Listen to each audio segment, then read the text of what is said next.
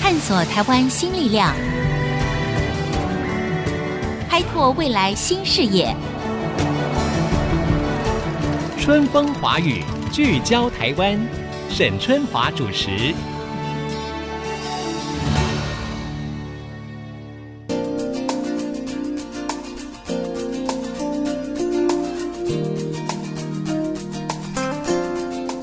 Hello，欢迎收听 IC 之音竹科广播 FM 九七点五春风华语聚焦台湾，我是节目主持人沈春华。哎，今天呢一开始呢要跟大家来恭喜发财了啊，因为今天呢是大年初三，那我们的节目呢也会在年初五的晚上来重播，所以过年期间我在这边跟听众朋友恭贺新年好，并且祝大家鼠年鼠你最棒啊！另外呢，也别忘了网络上的朋友呢，都可以透过我们的 triple w 点 i c 九七五 dot com 来收听这个节目的 A O D 随选集播。在这里呢，也要问候所有我们网络上的听众朋友们，新年好哦！好啦，那现在因为是新春期间，对不对？所以呢，今天呢，我们要谈一个比较轻松一点，但是是一个美学的工艺哈，让我们大家在开年的时候呢，都可以迎接新一波的真善美。不知道各位听众朋友有没有听过珐琅工艺？应该有了哈，只是说可能对它的了解，那大家可能不太一样。不知道您知不知道，这个珐琅工艺呢是在蒙古人西征的时候从欧洲传入的。那到现在呢，其实已经有数千年的历史了。那今天呢，我们很高兴在节目当中呢，要邀请一位工艺师啊，吕艳华女士。艳华呢，她非常大胆的创作的手法呢，让这项可以说是古老传统的工艺技术跟当代的艺术观点可以发生一种碰撞，赋予传统工艺新的生命。好，我就先把它介绍出来哦。我们来欢迎珐琅工艺师赞工坊的创办人吕艳华。艳华你好，您好，各位听众朋友，大家好，新年快乐！今天呢，我们非常高兴的来谈一谈这个珐琅工艺哦。其实它应该算是一个传统的工艺，因为它存在已经有千年的历史了是嘛，哈。那我对这个珐琅工艺的认识啊，因为我家里有一个非常漂亮的珐琅的这个艺术品，我也非常的喜欢。但是呢，今天访问您是因为就是说，有很多传统的工艺，它在现在的一个时空下面的时候，它可能面临了很多的挑战。那是它也给予了创作者一些新的契机，就是结合了可能当代的一些新的美学啦，或者是说融入一般人的生活啦，啊，让这个可能非常传统的工艺，它可以有一个新生命哈。那我先请艳华呢，先来谈一谈，就说其实我知道你原先到美国哈，学的是所谓的纯艺术，对不对？因为你对你是画画出身的嘛，是，那你怎么后来会走向这个珐琅的创作呢？其实我回头看这段历程啊，我觉得它有点是无心插柳。啊哈，然后，因为我在台湾其实是学呃美术系，对，然后我到美国一开始也是申请美术系。那有一天我到我们学校的雕塑系参观，发现有一个精工教室，里面有很多人就很专注的在敲敲打打，嗯很专注在自己创作里面。我就觉得很好奇，他们是在做什么。然后橱窗也有一些他们的作品，所以我就因为基于好奇心，我就去选了这一门课。这门课叫做《金属雕塑与珠宝设计》，嗯哼，它教授的内容就是说对金属加工，嗯那学生可以依照自己的计划，可以做雕塑性的东西，也可以做珠宝类的东西。那我选了这门课之后呢，在精工的这一门课里面有教到珐琅工艺，嗯嗯嗯，这是其中一部分。这是我第一次知道珐琅是怎么做出来的，是，从此就重新认识它。然后也就爱上它了嘛，哎，其实我一开始倒没有说下定决心我就要做这一个，哦，不是一见钟情啦，对，就是说它是在精工里面的一个课，嗯然后我同时其实在另外一个学校也修玻璃课，嗯所以玻璃跟金属工艺都是我重新认识的，嗯哼，以前都没有接触过的。那所以在回台湾之后，我就我就想要研究一下这个工艺是怎么回事，是，啊然后经过。过研究之后，才渐渐爱上它。这样是，那我想我们一般人对于所谓的珐琅艺术、珐琅工艺呢，其实也是有点懵懵懂懂哈。你说叫叫我为这个珐琅工艺做一个非常完整而贴切的叙述，我觉得我还有点困难。正好今天就透过您来告诉大家，到底珐琅工艺是指什么，它用了哪一些材质，制成又大概是什么？其实珐琅我们一般人会觉得很陌生，但其实大家都可能在故宫就看过它，是，它就是景泰蓝。嗯我们可以简单的定义它，就是说把玻璃质的东西烧附在金属表面，这个东西就呃叫珐琅器。啊，所以珐琅就是一种类似像玻璃材质的一种我们可以说是釉药吗？还是怎么样？哎，有人称它为珐琅釉哦哎，它就是珐琅釉，对所以它是一种特殊材质，但是它的材质是接近玻璃的性质。对所以我们看到这些，不管是景太郎还是珐琅的工艺，它其实看到那个釉彩就特别，就说它它有一种厚度、透明跟对色彩非常的缤纷。对，这个跟一般上在陶瓷或者是瓷器上面的釉是不一样的。对珐琅它有不透明的釉药，有透明釉药，嗯还有半透明。嗯，那你这些混合起来，它的变化是非常多的。那一般人乍看会哎想说这是陶瓷吗？对，因为对于陶瓷的经验比较多，是对珐琅的经验比较少。嗯嗯嗯，那经过解释之后，他才可以了解，其实陶瓷我们可以说它是釉药上在土坯上，对。珐琅是釉药上在金属属上坯上。哦，对好，那这个金属胚，呃，是有很多种不同的，还是大部分就会上在所谓的铜或者是红铜上面？它还有分不同的釉药，适合不同的金属。嗯嗯嗯，所以，譬如说我用的珐琅釉，就是它适合在金银铜上都可以。嗯嗯嗯，那如果你要上在铁上，对，就适合铁的珐琅釉，就它因为它有一个膨胀系数，就是它要相合。嗯，所以也可能会失败吗？这失败率很高吗？呃，失败就是说，第一个它可能会裂嘛，膨胀系数不合的时候，对它会裂会剥落。对那再来就是说，你如果配色不好看，它可能会混浊，哦它就没有那么清亮。啊、o k 那当你拿进去烧制的时候，哈，对于出来大概是什么样的颜色变化是都能掌握呢？还是就是说要看老天爷的脸色， 完全在意料之外？呃，基本上你如果做这个工艺久了，就能渐渐掌握它嗯什么样的变化。哦，OK、o 对 k，但基本上我会想要知道它不可预期的地方，嗯所以我通常就是尽量的尝试。对对对，对所以也会有意外的惊喜啦，哈。对对对，哦我我记得你好像说过一句话，就说，哎，做这个珐琅工艺呢，其实就是两种结果，要么就是让你惊喜，要么就是让你惊吓，是吧？对对是是。那你是惊喜的时候比较多吧？你既然这么有经验了，呃，我一则以喜，一则以笑， 很难讲。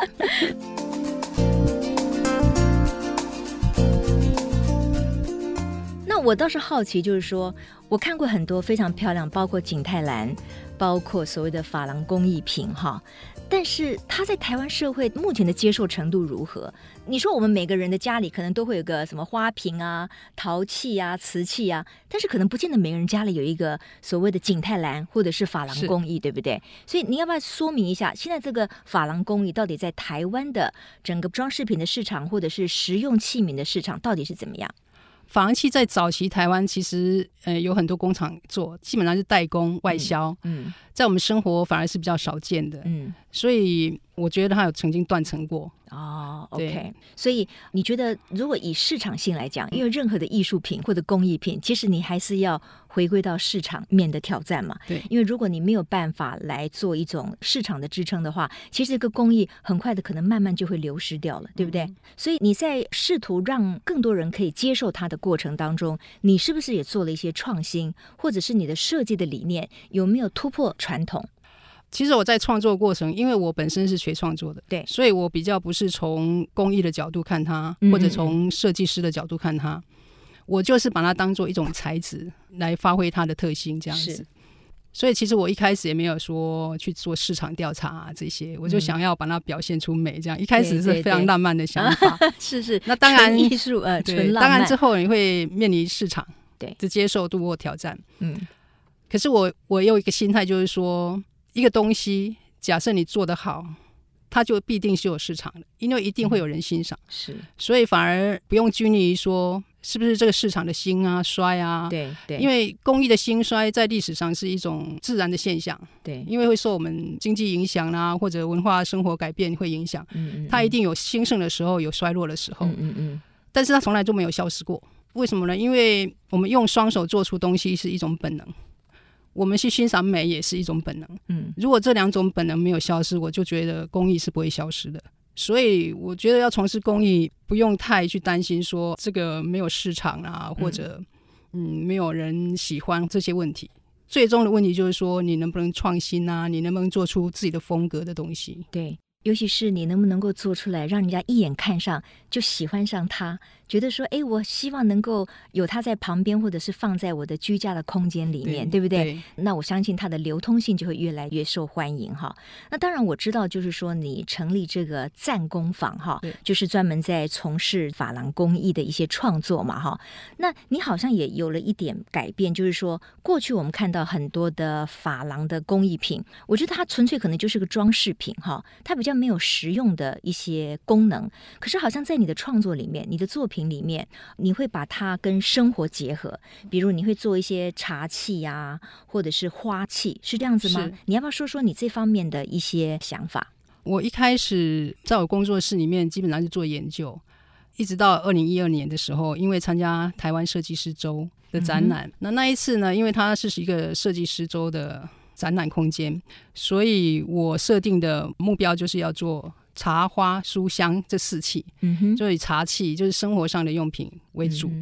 茶器指的就是说我们在茶席上或者我们生活上泡茶的时候会用的东西，譬如说茶则啊、茶罐啊、茶钵啊这类用具。那花器就是大家比较熟悉，花器其实它的形制呢是最自由的，你什么样的样式它都可以做花器，所以它表现上不管是形状、颜色都是最有发展性。嗯哼书器指的是譬如说我们书法用品，它可能是一哦个像笔洗、文房四宝对之文类的，对嗯哼，文房四宝。譬如说，呃，一个器物它其实是可以多种功能，它可以同时是花器，也可以同时是书器。嗯那香气，譬如说香炉或者哦香罐，炉哦，OK，对嗯这些，哼因为这几年香道也是非常流行 OK，所以我们好有制作香气那。那我倒是想到一个问题哈，就是说，如果用珐琅来作为茶器，这个有没有就是在使用的时候会有所谓释放出某一种的釉料的里面的毒？我我不太清楚这个，因为我们常常使用的可能是陶杯啊、陶瓷器，对不对？那珐琅那个涂料是 OK 的吗？是安全的吗？珐琅它作为如果茶器里面，我会选择是做譬如说茶钵啊、茶则这些东西，它是不会碰到热水的。哦因为它是不适合所以里面我们在喝的那个地方并不会做成那个、嗯，而且铜本身会导热，非常热。啊啊，它比较不适合做杯子类的，啊所以好是好其中有一些品相适合，有些品相不适合。哦、o k 所以当我们说茶器的时候，可不是只有指茶杯哦， 各位听众。因为我刚才呢，第一时间就以为说，哦，那很多杯子一定很漂亮。可是我又想到说，那我拿一个珐琅的杯子来喝，OK 吗？好了，那现在这个燕华老师跟我们解释，我们就明白了。其实因为最近这几年也很流行茶道，那它对旁边就有很多各种不同的器皿对。那这些呢，其实都可以用珐琅来表现，但是我们倒不一定是把茶杯制成像珐琅的工艺这对，样，是吧？是。那经过这一次之后呢，就受到很大的瞩目，嗯嗯嗯然后我就发现，哎，原来大家对这种东西这么惊艳，嗯哼对器物接受度可以这么高，所以之后我就比较专注在器物的制作。 OK，好，各位听众朋友，今天大年初三，我们跟大家呢来谈一个非常美的工艺哈。那广告回来之后呢，我们要继续请教珐琅工艺师吕艳华，再来跟我们谈一谈，其实，在珐琅的这个工艺里面，到底还有哪些无限的可能性？那它跟我们一般人的生活，或者是跟我们一般人的美学啦，到底又会产生什么样的一种变化呢？广告之后继续回来。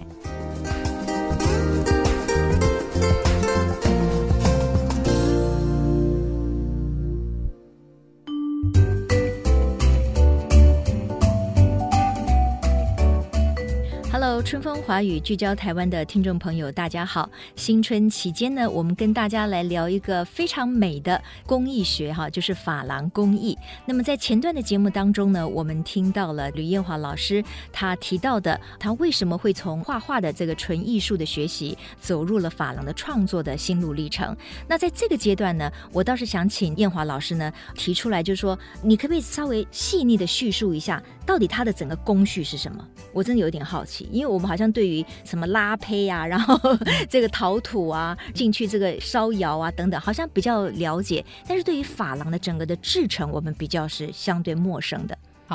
珐琅因为它是附着在金属胎上面，所以第一个步骤就是制作金属胎体。嗯哼，那那制作金属胎有两个方式，一个当然就是纯手工去锻敲成型，那就要用很多的所谓精工的工具，对不对？，对工具啦，还有技法。嗯然哼，后去把它敲打成你要的造型。 OK 那另外一个就是你可以用机器辅助，譬如说旋胚，哦，就，开模旋胚，嗯哼，这比较适合，譬如说你要少量的生产。然后这两种方式成型之后，我们要做金属表面的清洁，因为你必须要它很干净，然后它的附着度才会好。是那金属胚体已经准备好之后呢，我们就要在上面附着珐琅料。嗯，那这珐琅可以用干撒的方式撒粉上去，嗯哼。也可以用湿填慢慢填色。所以珐琅它有两种形制，一个就是粉状的，那一个是可能就是类似像颜料那样子的膏状。它有非常多的形制，啊哈，粉状是最基本最常用的。是那我们可以把它调水或者调胶，它就变成是可以湿填。当然也有刚刚您提到的制作成膏状的，嗯嗯或者像水彩、颜料这样的形制，你可以用来画珐琅。嗯哼，对，然后把它附着在表面之后，我们要进炉子去烧。对。那这个温度大概是要多高？温度的话，每一个厂牌是不一样。那我用的那个厂牌的温度，你可以在七百六到八百五之间，嗯哼它是一个区段。对，它其实还根据每个颜色你要的效果不一样，你还可以去调整温度。哦，那这个如果跟烧一般的陶瓷器的话，温度是更高还是更低？啊、比较低。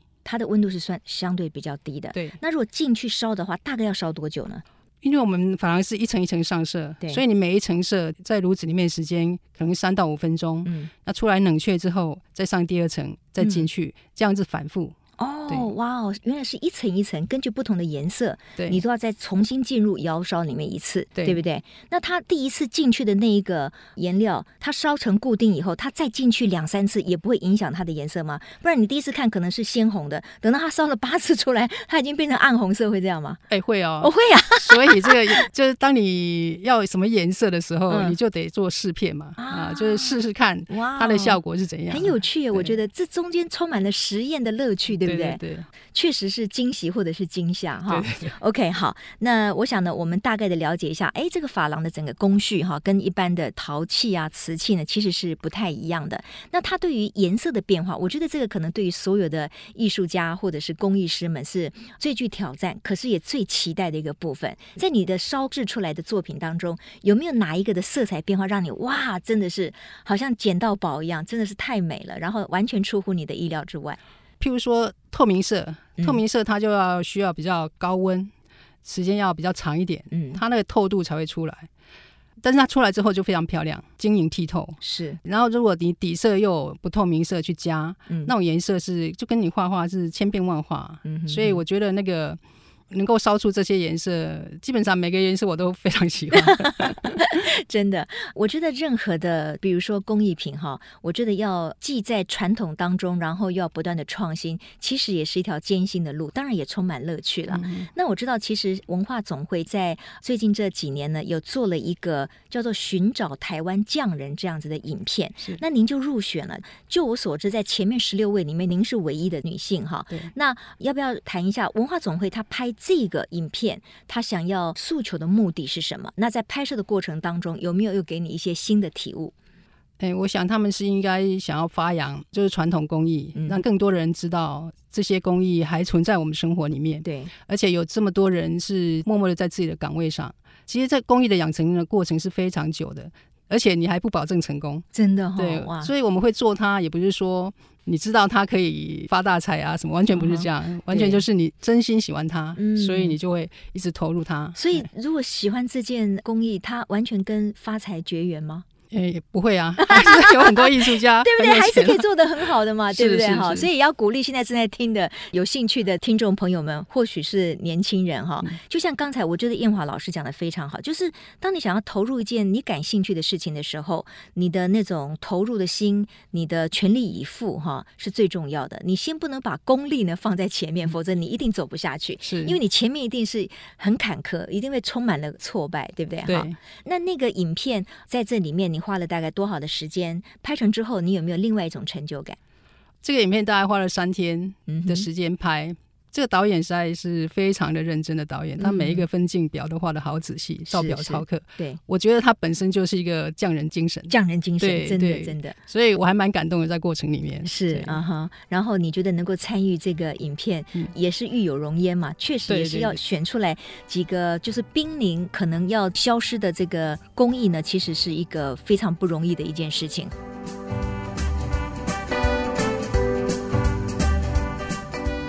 那我知道您后来成立了一个叫做“赞工坊”，“赞”这个字哈，上面就是一个“展”，然后下面是一个“金”嘛哈，是那个展应该就是好白斩鸡的斩，啊，白斩鸡对，白斩鸡的斩，上面是一个白斩鸡的斩，下面是一个金，这个字呢念赞啊，我还特地去查了一下，这个赞这个字呢，指的就是在做精工时候的一个小工具，是不是这意思？一个技法，斩是一嗯花个。技法哦，对是一个技法。然后我查到他说也是一个工具，也可以对叫做赞，对那它也是一个技法。这个对技法是指什么？就是你雕刻它，雕花，雕所以叫花簪花，哦，就拿那个小工具，然后去敲去打。雕花、去敲打，这个就叫做赞，对不对？哈，那成立这么一个赞工坊，你想要打造一个传统工艺的品牌，你如何能够行销这个品牌，或者是说为它找到更多的人来欣赏这个工艺品？我主要是透过参加展览，让大家知道这个品牌。我主要参加的是茶叶博览会或者文化博览会或者设计师周这样的展览，嗯嗯，那或者自己的个展，自己的个展就会比较实验性的东西。然后我所有的通路大概都是因为来看展览而有合作的关系，是所以我觉得透过展览是一个行销的很好的方式。嗯嗯嗯嗯嗯。那你这个赞工坊成立了多久了？呃，是二零零三年成立，嗯嗯嗯。所以已经十几年了。然后我的品牌是二零一二年才开始品牌化。 OK，好。嗯那么这么几年下来，你觉得珐琅的器皿也好，珐琅工艺对于一般人的这个生活体验如何？它有没有一个非常明显的改变？大部分的人看到这个东西，第一眼会觉得它很漂亮，然后他会购买它是因为它很美，倒没有想到说它很好用或什么的。嗯嗯好用不好用，他是后来才想到，就是说嗯我们的购买习惯还会是说，哎，我买这个东西要做什么？对，那其实它第一眼其实是美学的感动，是美学的感受，对对啊是受到这个视觉的感动、对喜爱，所以想要拥有它。那拥有它，它当然可以用，嗯，但是它不用的时候，它其实是一个空间的一个亮点，嗯所以是装饰性也很高的东西。啊嗯哈，那如果一个烧制完成的所谓的工艺器皿的话，它基本上在颜色上是永远都不会改变的，是吗？珐琅本身因为它是玻璃质，对所以它基本上不会受空气啊、湿度这些影响，嗯它永远就是那样子。嗯哼，但铜因为它会受空气影响，它会氧化，嗯对就会变成古铜色。嗯这两个就变成很对比的美感，嗯一个永远不变，嗯那么鲜艳；一个呢，渐渐变成古朴。所以这就是我选择用铜胎来做珐琅的原因。嗯哼，我想在很多的传统的技艺或者是艺术的推广上面，哈，呃，如果没有办法引起一定数量的年轻人的青睐，那他当然就是推广上会遇到比较大的困境，哈。是那我不知道，就是说，燕华老师在呃面对年轻人接受这个工艺珐琅的这一块上面，你的感受是怎么样？你希望是不是有更多的年轻人愿意来学珐琅工艺呢？所以我现在在推广的方式就是说，除了参展之外，我有开课。来上课其实蛮多年轻人的，嗯嗯嗯，尤其这几年学校的精工课里面，很多老师会把珐琅课带进去，嗯就像我当年接触到珐琅的方式一样，所以渐渐的认识珐琅的人口就渐渐多了，而且是年轻一辈的，哦，所以我觉得它是一个正在慢慢发展、开阔的一个工艺领域。嗯哼，尤其它跟陶瓷比起来，陶瓷基本上大家都知道，对。然后珐琅还没有，所以它其实是一个很有潜力的一个工艺品项。嗯 OK，所以你认为基本上这个珐琅工艺是不会所谓濒临消失，或者是逐渐没落，反而它可能会影响另外一个春天。对我是这么觉得。 OK，好，之后你会如何来推广这个珐琅工艺呢？在你的这么多年的经验里面，你有没有哪一些具体的想法？我现在在英歌工商，他们有师徒制，师徒制就是他外聘外面的那个师术傅师，啊哈，去里面教他们的学生，大概也教了十几年了。嗯嗯嗯，那我用这种非常扎根的方式，去让他们从高职就已经接触到这个工艺。我觉得渐渐的，他们在长大成人之后，他们渐渐就可以欣赏，嗯也是一群潜在的消费者。是。对我用这种方式来，就是让大家知道这个工艺。啊哈，那如果说大家想要欣赏珐琅，像呃你的作品，要到哪边去才看得到呢？在那个工业研究发展中心台北工艺当代设计分馆，嗯哼，就在那个南海路四十一号。对，嗯那一整栋都是工艺所的。对对对，嗯嗯我们在三楼有进驻，嗯嗯，所以在那边可以看到我的东西。 OK，好，今天非常谢谢珐琅工艺师赞工坊的创办人吕艳华吕老师呢，来到我们节目当中来分享他从事这个珐琅工艺的心路历程。我觉得在新春的开始哈，今天的这个节目内容倒是也给了我一些启发，因为吕老师呢跟我们分享了，就是说要投入一件工艺哈，事实上需要走很长的路，那你是要克服很多的困难，甚至至它是相当寂寞的哈。那烧制出来一件好的珐琅的这个作品，这其中呢有你已经知道的努力的部分，就是你努力越多，我相信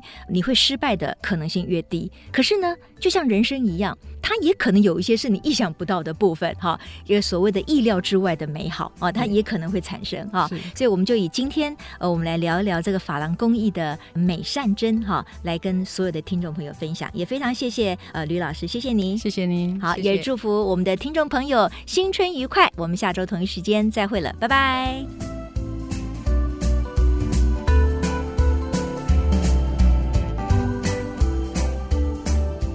本节目由世界先进机体电路赞助播出，探索真相，开拓未来。世界先进机体电路与您一起聚焦台湾。